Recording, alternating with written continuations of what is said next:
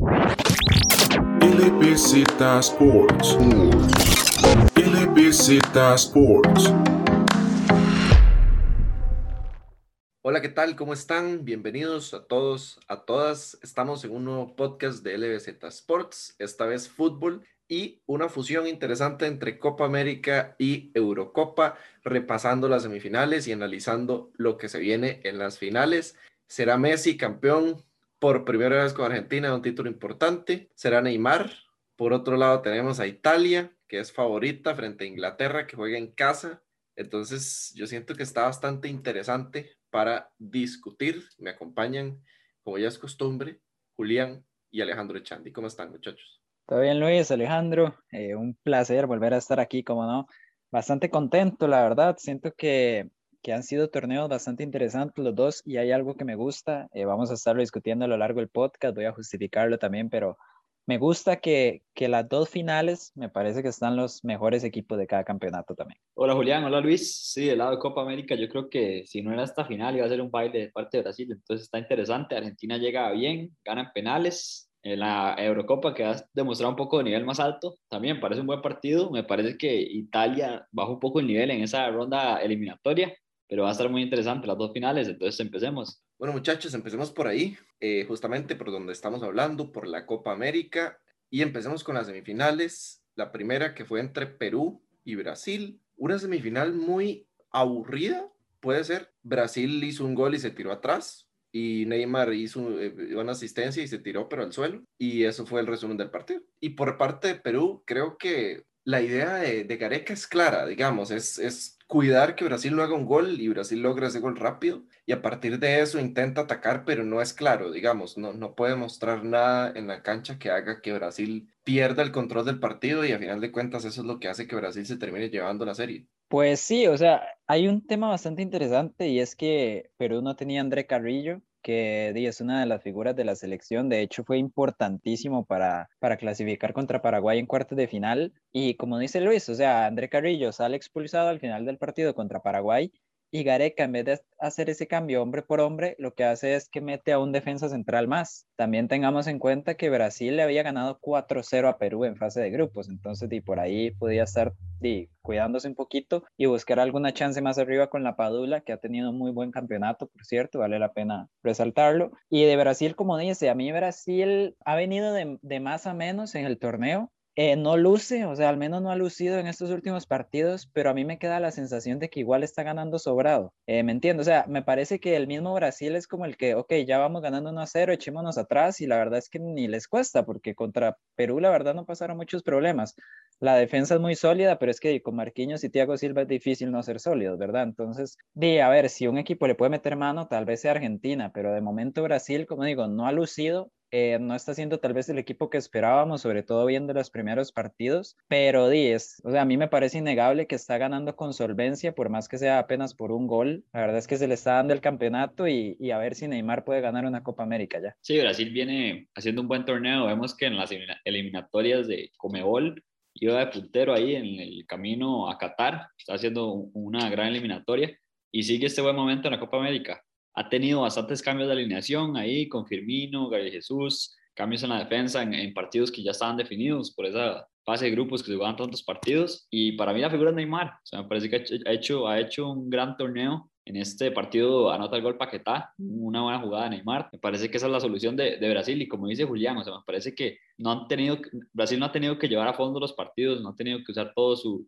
plenitud que tienen en, el campo. Sabemos que tienen jugadores demasiado talentosos Julián hablaba de, de, la defensa de Marquinhos y Thiago Silva, pero también hay que hablar de Fred y Casemiro, que están haciendo una muy buena Copa América. Entonces, por esa parte, hay que ver si, si Argentina en la final puede exigir un poco más a este Brasil, porque eso es lo que queremos ver. Y del lado de Perú, yo creo que hizo demasiado más bien con lo que tenía. Sabemos que ya es una generación que está cambiando, que viene de una Copa del Mundo, de, de unas buenas presentaciones. Entonces, me parece que por esa parte está cambiando. Vemos que todavía Cueva es como el jugador figura que se mantenía, pero por las dos partes me parece que merecido el gane de Brasil. Sí, yo creo que todos estamos de acuerdo en que Brasil merecía ganar y, y al final de cuentas tampoco se emplea tanto para hacerlo. Eh, algo que, que, venía mencionando en, en, conversaciones con varias personas es que es una constante en la Copa América, o por lo menos en estas semifinales, que los equipos que van ganando deciden soltar el acelerador y ya después como que buscando tal vez que los empaten o que los exijan para poder volver a sacar su mejor nivel. Le pasa a Argentina y le pasa a Brasil también. Lo que pasa es que a Brasil no le empatan y la broma argentina casi le sale muy cara, ¿verdad?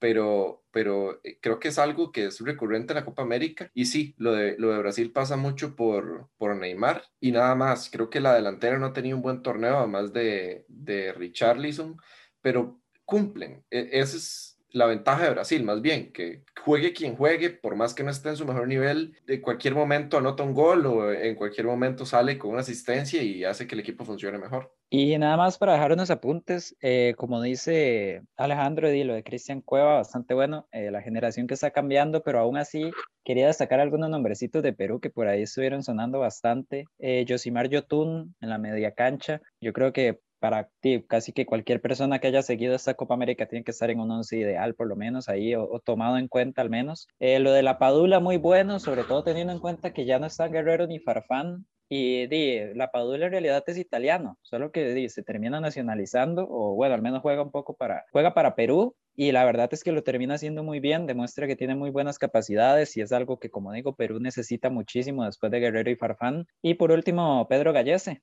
el portero, el capitán de la selección, que al menos se hizo grande en los penales contra Paraguay, por ahí ha estado también destacable. Y hablando un poquito de Brasil, de cara a lo que puede ser la final, como dijo Alejandro, rotan mucho.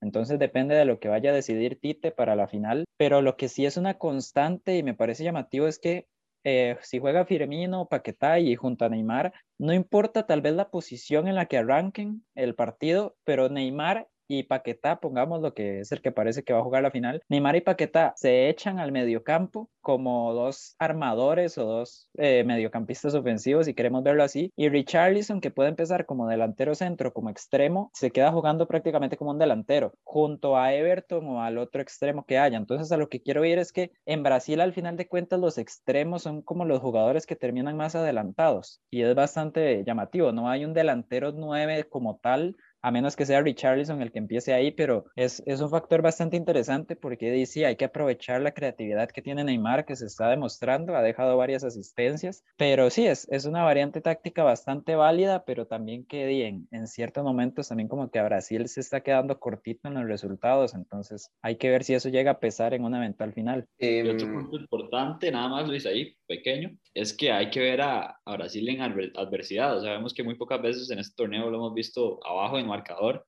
y hay que ver cómo responde. También me gustaría una, una final bastante dinámica, que yo creo que lo mejor que tiene es que va a haber figuras, bastantes figuras de los dos lados. Y con esta victoria de Brasil, pasemos ahora al otro lado del charco, a la Argentina del mejor jugador de Copa América. Messi lidera Argentina junto a Emi Martínez a otra final más de Copa América, la tercera de cuatro posibles. Un partido interesante, como venía mencionando antes, Argentina todo el primer tiempo me parece que no juega bien, pero hace un gol rápido y le permite a Colombia tomar el balón y a partir de ahí Colombia empieza a cambiar de intensidad, de medio tiempo hace unos cambios bastante interesantes que le permiten empatar con un Luis Díaz vuelto Clover y después de eso Argentina intentó reaccionar, pero la constante de los técnicos de Argentina que siempre son malos y nadie sabe quién los pone, que dejan los jugadores buenos en banca, que no los convocan y que cuando necesitan que esos jugadores aparezcan los ponen al minuto 70 y ya no hay tiempo para que esos jugadores aparezcan. Y otra constante de Argentina, un delantero centro que bota goles en momentos importantes. Lautaro Martínez, que tiene una bola sin portero dentro del área y se la pega al único jugador que se la podía pegar, que casi le termina costando que lo queme en vivo cuando vuelve a Argentina. Y bueno, unos penales que es un show. O sea, los penales son un show. Emi Martínez hizo un temporadón en el Aston Villa, para el que no sepa. Hizo una muy, muy buena temporada eh, luego de salir del Arsenal. Y a partir de ahí se gana un puesto en la titular de Argentina y creo que ahora se lo van a pelear equipos grandes si no sale de Aston Villa. Hace una tanda de penales, pero yo nunca he visto algo así. Desde Fausto González en mi vida he visto algo de, tal magnitud, digamos. Se come al, a los jugadores de Colombia mentalmente y se crece. Es un portero con portento físico, es un portero que tiene esa capacidad, pero además de eso que juega con el rival y a partir de eso Argentina saca ventaja en esos penales, muy bien cobrados la mayoría, y le gana a Colombia, una Colombia que venía de hecho de pasar en penales también. Y a, mí este partido me parece como la perfecta definición del fútbol sudamericano, porque hay buen ritmo, o sea, es un partido intenso, hay muchísimo roce, muchísimo choque y al mismo tiempo parte de esa intensidad de, conlleva muchas faltas. Entonces es un partido muy trabado por algún momento, o sea, que está teniendo muchos parones, pero al mismo tiempo tiene muy buen ritmo, entonces no deja de ser entretenido. De hecho, el jugador del partido se lo dan a, a Emiliano Martínez por lo que hace en la tanda de penales, pero sí, yo diría que eso es más como por la de que siempre tiene que darle el jugador del partido a quien gana el partido, ¿no? Porque en la Eurocopa también ha pasado y uno dice como no, la verdad es que no, y, y aquí el jugador del partido es Luis Díaz sin ninguna duda, me parece a mí. Estuvo increíble, de hecho hizo el gol del empate, pero es que además de eso, o sea, lo que hizo, incluso jugadas de fantasía y demás, hay un sombrerito que tiró en la banda y, demás, o sea, una exhibición muy grande del jugador del Porto. O sea, como dice Luis, en realidad el, el punto con Argentina es que viene, se nota que es un equipo, que eso es algo muy bueno y, y, o sea, como que ya no es como démosle todo la bola a Messi. Al final Messi es el que marca las diferencias siempre, pero ya se ve otras cositas diferentes. Sin embargo, pues sí, o sea, el, el problema es que Argentina, de hecho, y voy a dar una opinión que tal vez sea muy mía nada más, y es que, ok, Argentina le gana 3 a 0 a Ecuador, pero es que son genialidades de Messi, me parece mío. O sea, Argentina en realidad no es tan superior en cuanto a fútbol para llevarse un 3 a 0 en cuartos de final. Entonces, como digo, o sea, por dicha Brasil tal vez no ha pasado el rodillo, si bien dijo Alejandro, no ha pasado adversidades tampoco, entonces por ahí le puede dar un poquito más de chance, además de que un Brasil-Argentina siempre es diferente, pero sí, lo de Argentina con muchísima calidad, con un Messi encendido y todo, pero todavía no, no me convence a mí. Y algo importante también de, de rescatar de este partido que, que, mencionó Julián, que tenía bastante intensidad, que tenía bastantes faltas y que ese partido sí, eh, demostraba mucho lo suramericano que era. También estaba la gambeta, también estaba la, lo mágico ahí del lado de Colombia con Luis Díaz y del lado de Argentina con Messi. Entonces, por esa parte, fue un partido bastante entretenido. Vemos que Messi hace un partidazo para mí. Luis, desde que empezó el partido, bueno, desde, desde, antes que empezara el partido, dijo que cómo no metieron a Di María. Me parece una animalada del, del entrenador de Argentina, porque en realidad Di María entró y, tuvo sus chances. Ahí falló una que la mandó por arriba del palo, de ese rebote de Lautaro. Del lado de Colombia, tengo que rescatar a, a Barrios, que me gustó mucho el partido. Eh, Sánchez, que jugó muy bien en la defensa. Jerry Mina lo ha hecho bien, pero con ese show de, de los penales le quito, le quito el, el, podio ahí porque no me gustó lo que hizo los penales, ni la tanda pasada ni esta. Entonces reconozco ahí más a un Davinson Sánchez que estuvo muy bien. Para los, que no lo conocen, el jugador del Tottenham. Se nota, se nota el profesionalismo, digamos, la diferencia de un jugador que no ha logrado consolidarse en Europa con uno que ya tiene su nombre. Exacto, eso es lo increíble porque Jerry Mina habló mucho de la tanda penales, pero en Europa no, no la ha terminado de pegar tanto así que, que tuvo que ir a hablarle Messi, ex compañero con él del Barça, que eso me parece increíble. Como ustedes dijeron, bastante emocionante, que lleva esa emoción a la tanda de penales, donde Emiliano Martínez habla con, con Jerry Mina, lo distrae, le tapa el penal. Después no me gusta para nada la celebración, me parece muy respetuosa. O sea, me, pudo, me pareció que esa, pudo haber habido algún tipo de sanción o algo. Para mí es expulsión, la verdad, ¿Sí? ese gesto. Para, para, mí ya tiene que haber algo de sanción, es un irrespeto. Sí. O sea, una cosa es hablar y decirle, te lo va a tapar, te lo va a tapar, y otra cosa es hacer ese, ese gesto, que sí me parece bastante irrespetuoso. Pero para mí, Alejandro, empezó, como dije. Irrespetuoso el penal que le pita a Dinamarca. Esto es una celebración eufórica. Irrespetuoso son no otras tiene cosas. nada que ver, Luis. No tiene nada que ver. Luis, Luis está dolido, Luis está dolido. Ahorita, ahorita vamos a tratar el tema, pero la opinión de Luis en, en, el partido. Sí, sí, sí, no. No, pero sí, un, un, Emiliano que hace su trabajo en los, en los penales y me parece que es un partido donde pesan las figuras. Lo de, repito, lo de Luis Díaz, increíble, jugó muchísimo el, el jugador del Porto. Entonces me parece merecido lo de Argentina y hay que ver cómo se plantea. Lo que tengo miedo de Argentina es esa defensa, que no la veo muy, muy fuerte, que digamos, y, y, sí creo que Neymar puede hacer estragos. Le pesa la, la lesión de Romero para la final. Bueno, para la final no, en la mayoría del torneo pero para la final también llega lesionado. No sé si se va a recuperar. Creo que no, tengo entendido que no. Entonces le va a pesar.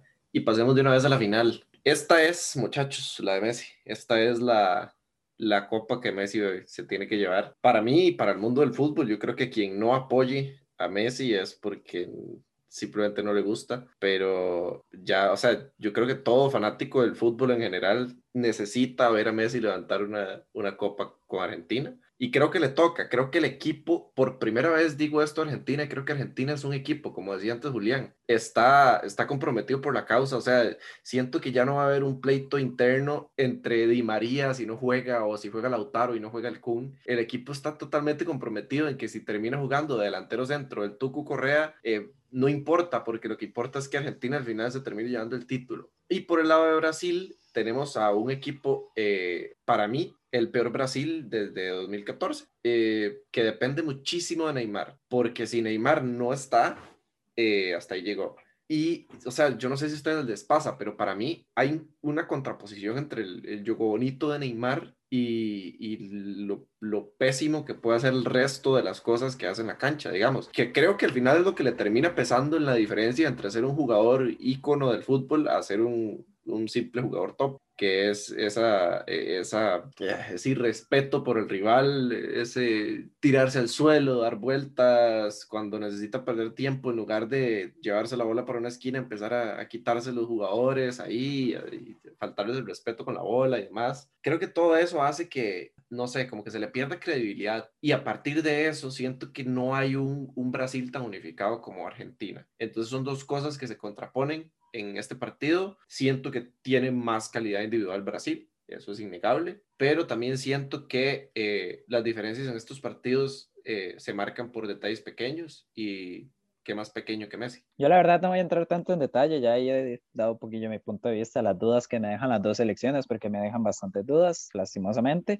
a pesar de eso, como dije al principio, son las dos mejores selecciones que hay actualmente en Sudamérica y lo han demostrado no solo en esta copa, sino en las eliminatorias en general y también por plantel, o sea, no es que no solo es por nombres, también es por cómo están jugando. Y voy a dar mi predicción de una vez. Eh, yo quiero que Messi gane un torneo con Argentina, eh, una Copa América por lo menos, ¿verdad? Sobre todo que ha tenido tantas oportunidades para lograrlo, pero eh, para mí va a ganar Brasil 2 a 1 me voy de una vez por ahí. Bueno, por mi parte, sí creo que es increíble ver al equipo Argentina porque pone jugadores un poco extraños, o sea, sabiendo tanto talento que tiene esta selección, sabemos que hay jugadores que no están en su, en su mejor momento, digamos, digamos un Kun Agüero, un Dybala, jugadores que puedan ser importantes, porque Argentina ha sido famoso durante, bueno, toda la vida que recuerdo de tener delanteros muy buenos, siempre se han plagado de delanteros, atrás no tanto, pero sí va a ser una, una final bastante interesante donde yo creo que las figuras van a pesar y yo también quiero que Messi gane una Copa América, ya siento que sería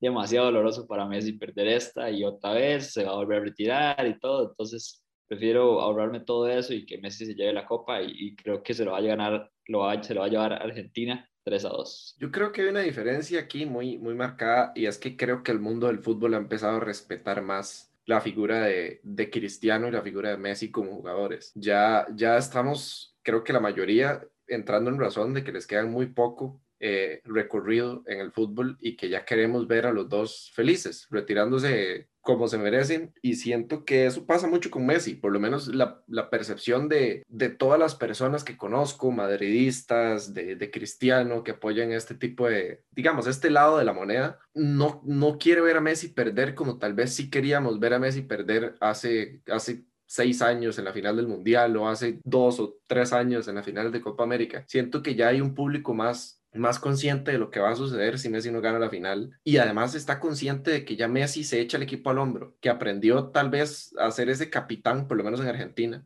que, que se necesitaba, que celebra, que, que se le ve euforia, que se le ve, que no se le ve pecho frío, que toma la batuta en momentos importantes. Y lo vemos con el penal, que de hecho tengo que resaltarlo porque yo había sido bastante fuerte con Messi cuando decidió tirar el penal con potencia, eh, nada más porque puede, esto es lo que sabe hacer Messi, tener calidad para patear un penal con calidad en un momento importante. Por eso lo cuestionaba, no porque sea malo, porque no sé, porque sea Messi me caiga mal, es porque Messi tiene la capacidad de hacer esto en momentos importantes. Y ahora me escuchó, el madre dijo, madre, escuché el podcast de este madre, puta, tiene razón, porque yo si soy tan bueno, me pongo a tirar un penal así y lo clavo en el puro ángulo diciendo, madre, ok, yo soy Messi, tengo esta calidad y puedo hacer lo que me da la regalada gana, jugar con un balazo en el tobillo y aún así meter un golazo. Y lo hizo. Y siento que a Brasil le falta eso. Brasil tiene a Thiago Silva con liderazgo, pero es que ese Thiago Silva, Marquinhos, Neymar, esos tres que estuvieron en el PSG a mí me dan como, como un cierto aire de que si ganan se van a poner a bailar, tipo Pogba, no sé, y me, no sé,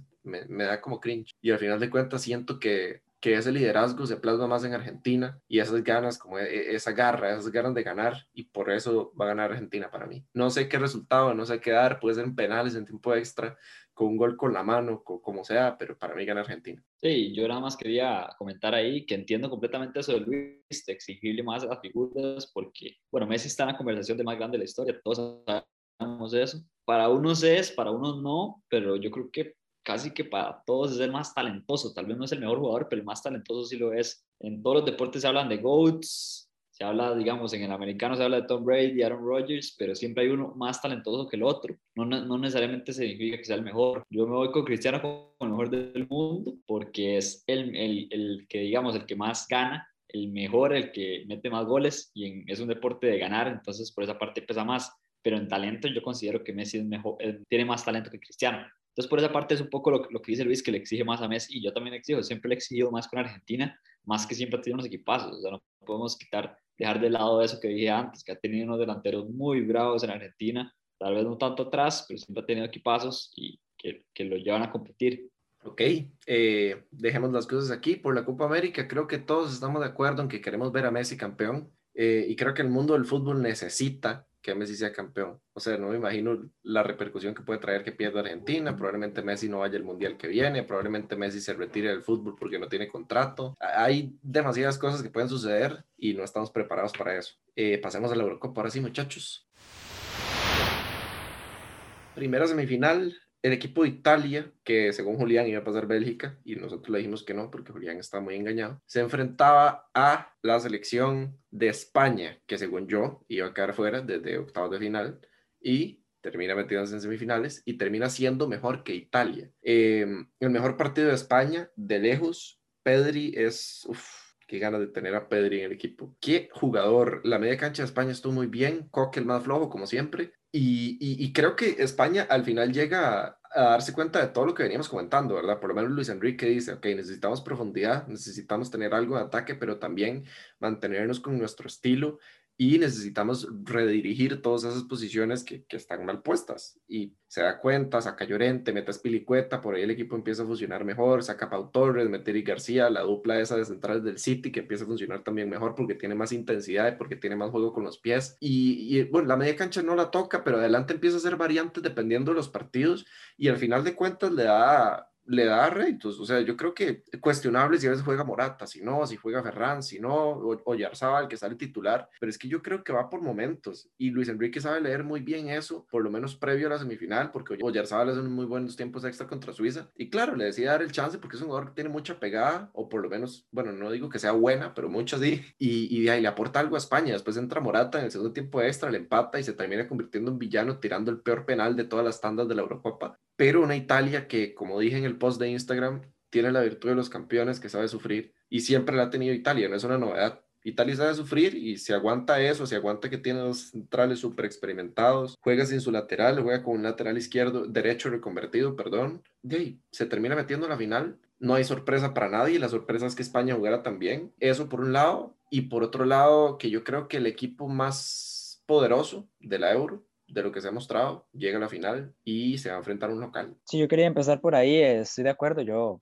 yo predije que iba a ganar, bueno, no predije porque no se cumplió, pero yo creía en aquel momento que Bélgica iba a eliminar a Italia, pero eh, también había dicho que para mí el campeón de la Eurocopa salía de ese partido. De momento Italia lo tengo como favorito, yo nada más lo digo ahí para después ver mi, mi marcador, mi predicción, pero sí, como dice Luis, en realidad la sorpresa no es que Italia clasifique, la sorpresa es que España haga el partido que hizo. Y hubo dos cambios, eh, ya mencioné el de Oyarzábal, también el de Dani Olmo. El de Dani Olmo en parte forzado, en parte decisión, ¿verdad? Porque Sarabia no llegaba tocado al partido y de hecho Sarabia venía siendo el titular porque estaba jugando muy bien y estaba rindiendo, o sea, tenía asistencias y goles, pero Dani Olmo, además de, Dani Olmo tuvo muy buen tiempo extra contra Croacia, así como Yorzaba lo tuvo contra Suiza.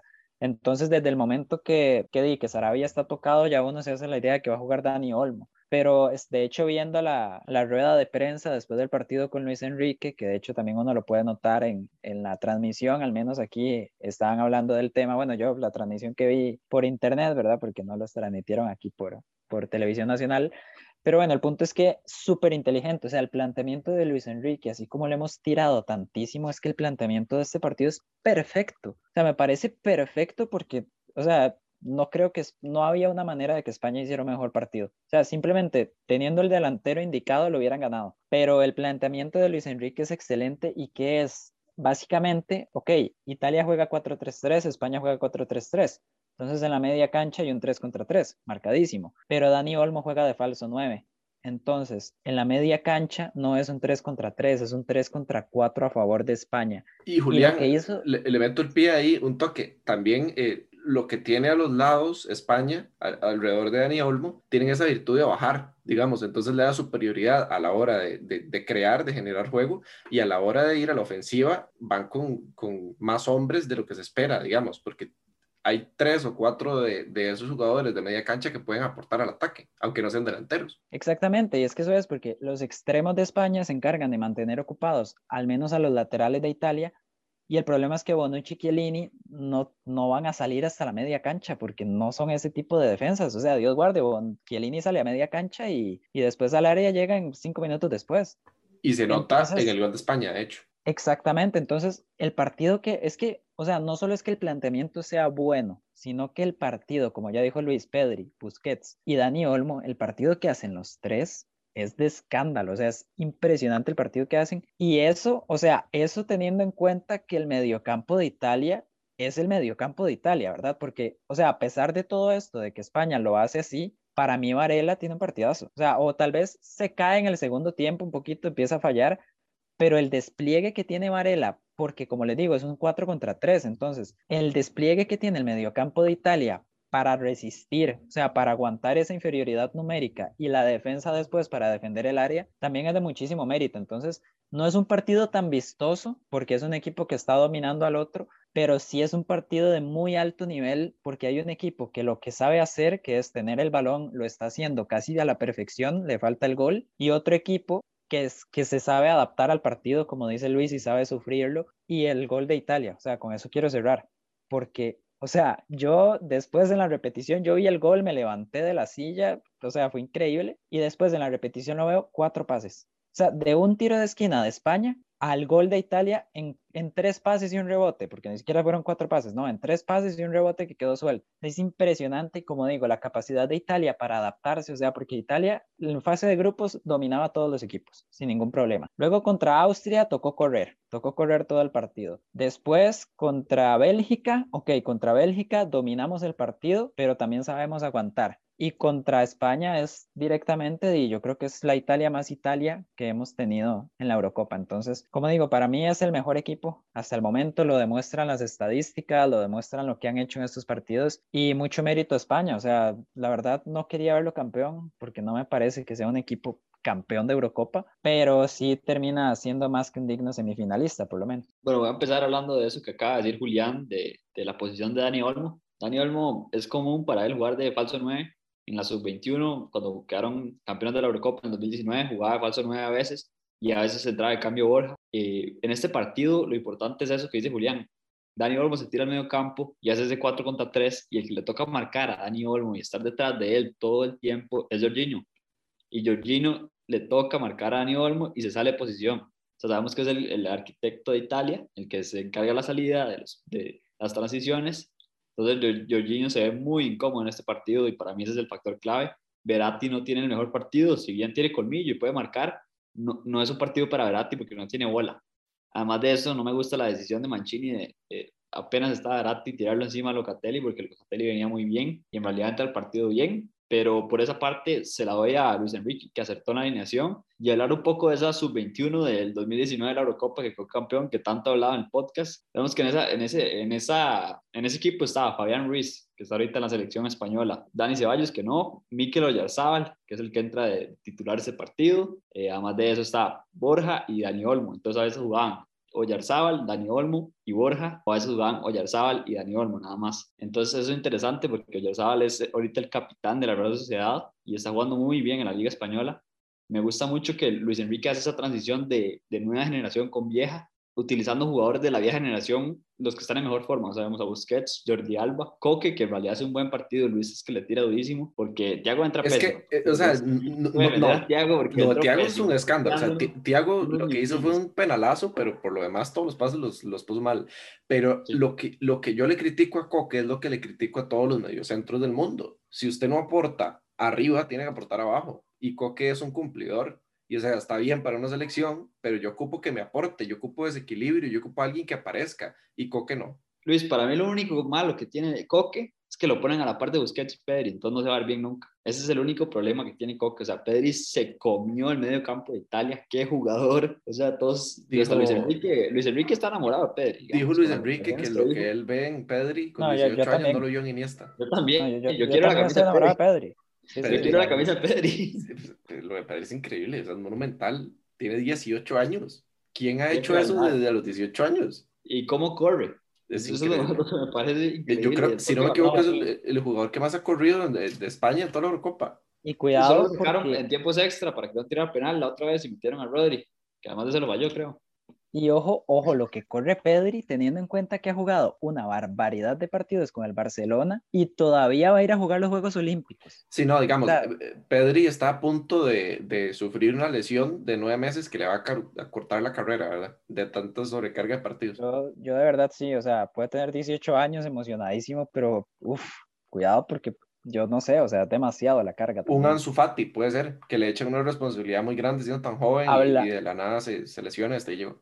Hablando de Ansu, ahí antes de que cierre Alejandro, em, tal vez también para que pueda continuar por ese ladillo, yo considero que con Ansu Fati España le gana a Italia, porque Ansu Fati no falla los goles que falla Oyarzabal y Dani Olmo. Pero yo no pongo a, a Ansu Fati en vez de Oyarzabal. O sea, no. Eh, Eso iba a decir que me gusta, me gusta mucho el planteamiento de Luis Enrique en esa parte. Me gustan mucho los dos jugadores. O sea, Dani Olmo y Oyarzabal me parece que son dos jugadorazos. Lástima Oyarzabal que falla esos goles cantados porque un pasesote de Pedri que se le queda tra- mala recepción que tuvo, pero iba a ser un golazo ese. Y después el cabezazo. O sea, no es normal ver a Oyarzabal fallar esos goles porque él es goleador en la Real Sociedad. Él y Isaac son los goleadores de la Real, Sociedad. Entonces, por esa parte, es, raro verlo fallar tantos goles. Y Dani Olmo también tiene gol. O sea, tampoco es un goleador nato, pero, tiene gol. Sea, me parece que, que ahí acierta y después entra Morata y mete un gol que, que por dicha metió ese gol. Lástima que falló el último penal porque me preocupa a mí personalmente la familia de Morata con lo que dijo eh, en la semana antes de este partido y todo. Me preocupa la familia de Morata, pero Morata lo hizo bien. O sea, es un golazo. Ese de España es un golazo merecidísimo. Y bueno, yo me puedo quedar hablando un ratote porque sí le quiero tirar a Italia. Me parece que, que en este partido no me gustó Italia. O sea, yo sé que jugó a lo italiano y todo, pero perdón, pero la italiana no genera, no genera esta- este tipo de oportunidades que tuvo Yarzabal. O sea, lo vemos en una, en una semifinal contra Alemania, en, en la Copa Mundial cuando quedan campeones, o sea, no le generaban este tipo de oportunidades en partidos claves. Era un bloque mucho más cerrado que costaba más producir y para mí España tuvo para meterle hasta 2-3. Pero eh, Alejandro, ¿usted no se acuerda de Buffon volando en la final del Mundial? Sí, la final, la final. Ah, pero... De- de No, igual estamos de acuerdo, estamos de acuerdo y yo siento que el- lo que hace mal Italia, primero viene de, de la velocidad que tienen sus centrales, que son dioses ahí atrás, pero que si le tienen que correr ya no van para eso. Y, y también eh, de la decisión de poner a Verratti. Para mí Verratti, si, si es titular en Italia, se tiene que sacrificar el planteamiento ofensivo y sacar uno de los extremos y jugar con dos puntas y sin extremos y jugar con un MCO y que Berratti se dedique a crear. Pero para correr Berratti no está, para marcar no está y se nota. O sea, en un partido donde se tiene que trabar en medio campo no puede jugar Berratti. O sea, no rinde para eso. Berratti está para otras cosas. En cambio, vemos la, la contraposición entre Jorginho, que tiene un partido complicado, pero es por el exceso de trabajo que le da Berratti, más bien. Y Varela, que tiene un muy buen partido porque ya, ya tampoco tiene siete pulmones y no puede correr todo el partido para cumplir el rol de él y el de Berratti al mismo tiempo. Entonces, bueno, yo creo que con eso podemos cerrar para ir al otro lado, si no hay nada más que aportar. Nada más que Inmóvil se cayó. Esos Eh, últimos partidos. Es que Inmóvil, no no, siempre ha sido un oportunista. Las mete cuando le quedan. Sí, estoy de acuerdo. Yo, eh, Inmóvil, o sea, Inmóvil sale de Italia y listo, hasta ahí llegó. La verdad, ha tenido una Eurocopa muy, muy floja. Para el nivel que ha tenido Italia, Inmóvil, uff. En fase de grupos sí tuvo una, una buena fase de grupos. Pero sí, es que Italia metió las que le quedaron. Es que Italia parecía, no sé, mejor equipo del mundo en esa fase de Diga- grupos. Bueno, Pero no, es, el mejor ahorita, ahorita me sigue pareciendo el mejor equipo del mundo, Sí. la verdad. Bueno, a mí no. A mí no. No, no, me Pero. Inmóvil, ¿qué va? O sea, no sé. Con el. Es que yo. Vamos a ver, ya para cerrar. Para mí, Velotti tiene lo que le hace falta a Inmóvil. Que Velotti puede generarse los goles. Inmóvil no. Inmóvil. mejor Velotti, Sí. mejor Velotti cuando entra de cambio. Y de hecho, yo creo que para lo que juega Italia le sirve más Velotti en un planteamiento, porque es un jugador que cubre bien, que, que pivotea mejor que Inmóvil para mí y que puede generar a partir de nada. Inmóvil es un jugador de apoyo, es un, es un jugador que, que necesita a los demás para aparecer. Entonces, por eso creo que, que en estos partidos que han sido más complicados para la selección de Italia, Inmóvil no es figura. Pero bueno, pasemos ya al otro partido porque nos extendimos mucho con este. Y yo, muchachos, eh, no hablé con nadie del tema en toda la tarde para guardar mi opinión más sincera para este momento. No me siento bien, he de decirlo. Eh, considero que es un asalto total, monumental. Me acuerdo de, de, de, la mano de Dios, de Maradona, y en algún momento se tenía que cobrar ese robo y se está cobrando contra Dinamarca. Lo que pasa es que ahora hay bar y se pueden ver esas jugadas y, y no debería suceder. Eh, no es eh, una instancia para que sucedan estas cosas y no es al equipo que se le tiene que hacer en.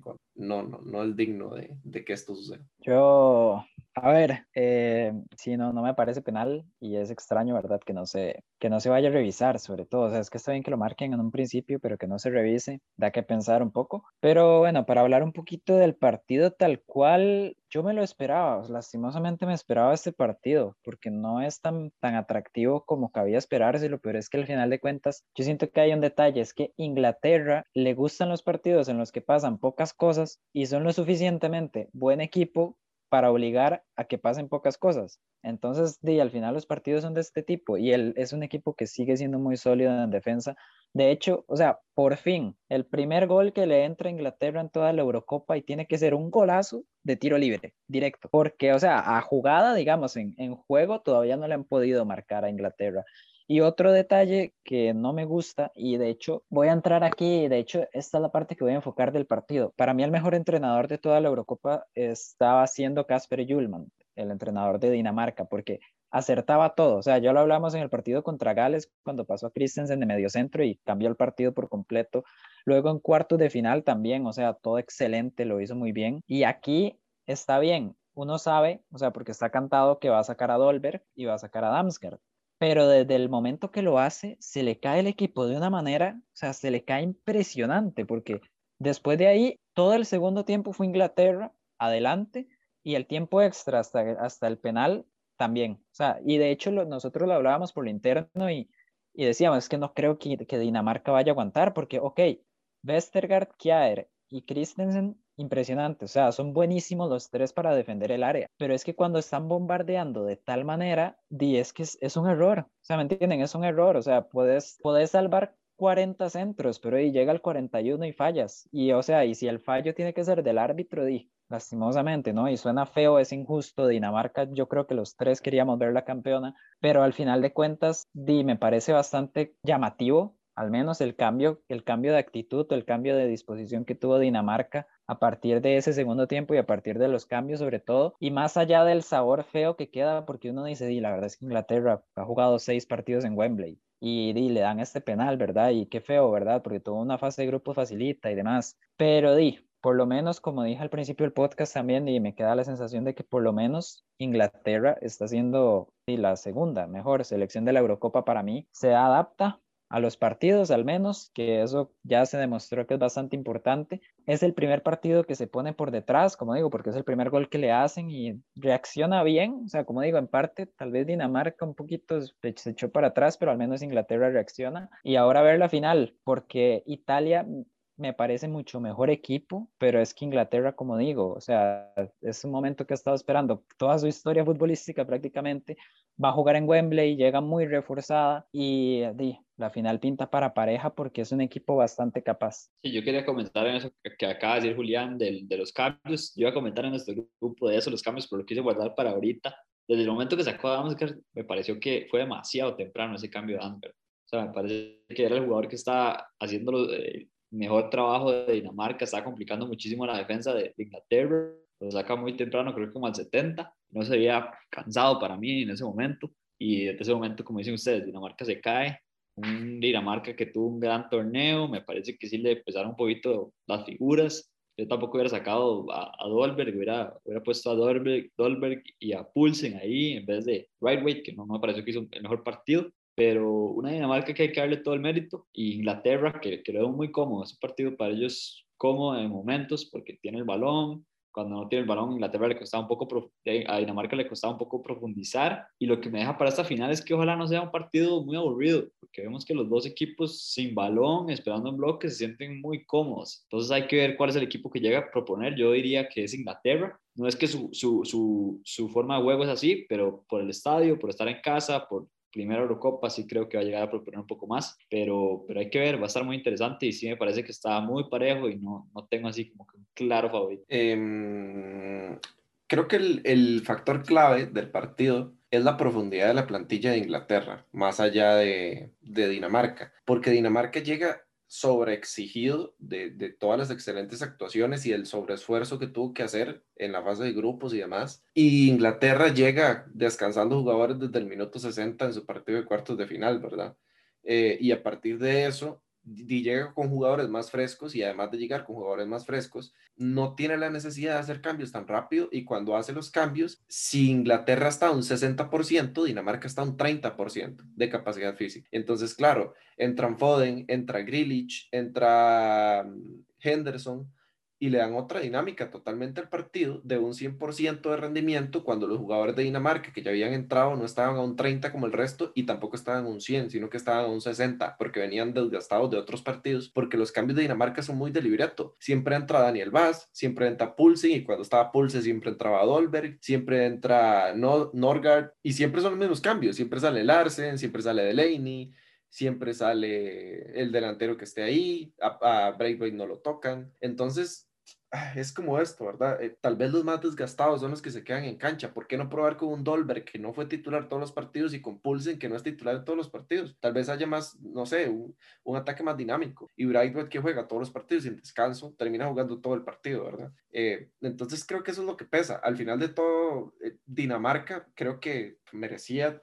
todo lo que puede merecer un equipo en una fase final de un torneo importante porque juega sin su máxima figura, porque tiene lesiones, porque se enfrenta a un montón de cosas, adversidades en la, en la, en la Copa que no debería, porque fue eh, el segundo mejor equipo del grupo y termina pasando eh, apenas por los pelos, porque le terminan costando de más los partidos y no, no necesariamente por ellos. Y al final del cuenta es eso. Eh, Dinamarca sufre por el resto físico y Inglaterra está sobrado en ese aspecto. Y creo que nada más, o sea, para mí es, es eso, nada más. La lesión de Christensen termina pesando mucho también, siento yo. Eh, cuando, cuando sale eh, Dinamarca no tiene el mismo control, o sea, esa maquinita de atrás que mencionaba Julián, que sacaba 40 centros, ya no estaba haciendo lo mismo, ya, ya no podía con tanto y, y se juntaba el, problema de que, de que Jair no tenía ese apoyo y, y, los laterales ya, ya, ya no soportaron más, más que todo Mele, que, tuvo que aguantarse Sterling todo el partido y bueno, por ahí fue donde llegó la tragedia. Y, nada más para cerrar yo, que, o sea, no hablé mucho de Inglaterra tal vez, destacar lo de Harry Kane, que me gustó bastante. O sea, se echó para atrás, eh, jugó mucho como al apoyo, a pivotear y demás. De hecho, el, el gol, bueno, el autogol de Kjaer, que si no hubiera sido gol de Sterling, de todas formas, el gol de Inglaterra para el empate es totalmente mérito de Kane, porque él mismo baja el apoyo y con un pase pone a Saka, di solo, listo, el pase de la muerte, vámonos. Entonces, eh, muy bueno, de hecho le terminan dando el jugador del partido, ya era hora, porque de hecho la fase de grupos de Harry Kane, uff, desaparecido. Entonces, al menos ya, ya está presente. Lo de Sterling contra Westergaard, yo creo que fue lo más llamativo de todo el partido, al menos ese uno contra uno, y ahí cuando se sumaba Megle, como dice Luis. Y por último, eh, sí, la profundidad de banquillo, vemos que en cuartos juega Sancho, ahora juega Saca, Saca defiende un poquito más, tiene un poquito más de, predisposición a, a, ayudar al su lateral. Yo creo que por ahí va la clave, sobre todo también para Megle, porque Megle venía siendo un puñal sea, es que di, todos los partidos uno veía que Megle llegaba al área y tiraba un centro peligroso, él mismo hacía un gol y en este partido no. O sea, pasó bastante desapercibido y también hay que darle mérito a Inglaterra por eso. Entonces, di, para ir cerrando, ¿verdad? Inglaterra no es que tenga este figurón así como que uno diga jugador del torneo, no, para nada, o sea, ni de cerca. Pero sí es un equipo sólido, o sea, es que es extraño porque uno no dice como, más, es que no es que estén jugándose este partidazo, pero, pero di ganan. Y ahí van, o sea, no es como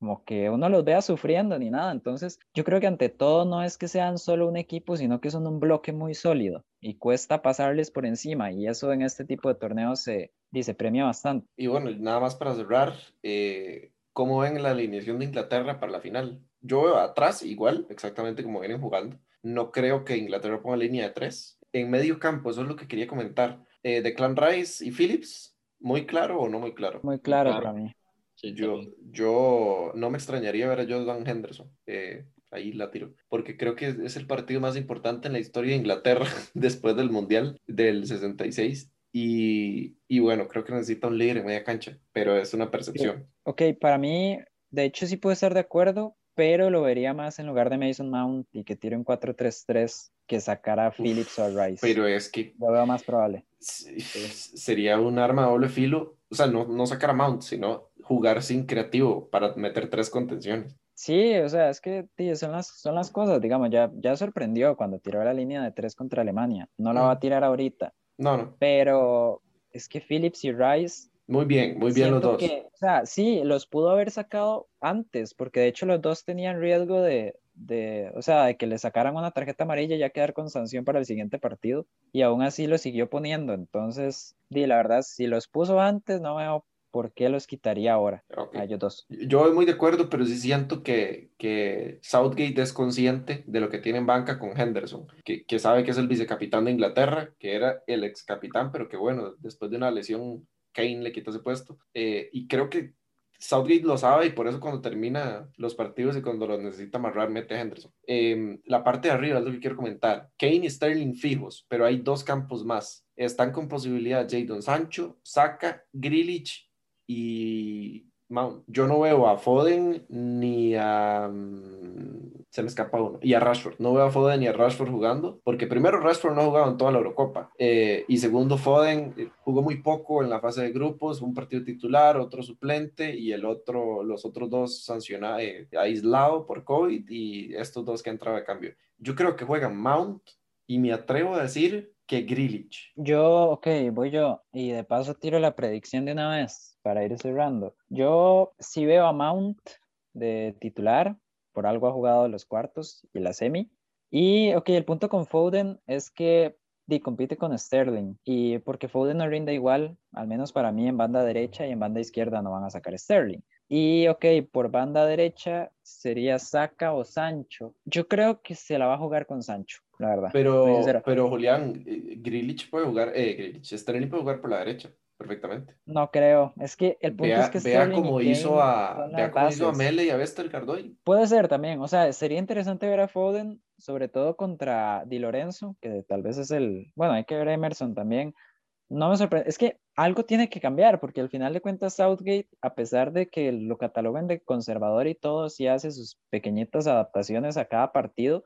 Ya lo hizo la línea 3 contra Alemania, ya lo hizo también en cuartos de final cuando metió a Sancho y ya lo hizo aquí otra vez cuando volvió a meter a Saka. Entonces, di, alguna sorpresilla por ahí, lo veo posible, pero ok, me suena, la verdad, que se la voy a comprar a Luis. Yo diría que Sterling por derecha, Foden en izquierda, que juegue Mason Mount y Harry Kane. Y para tirar mi predicción, para mí se lo va a llevar Italia, se lo va a llevar en Wembley, la verdad va a ser una postal histórica. Y se lo va a llevar Italia, uff, en tiempo extra, voy a tirarlo ahí, 2 a 1 en tiempo extra, gol de Federico Chiesa, como no. Yo nada más para corregir, eh, la mía era jugaba Sterling por derecha, pero Foden no. Para mí juega Grilich. Ok, no, no, digamos, le, le compro a Sterling por derecha, nada más, pero sí ok, pongo a. Foden.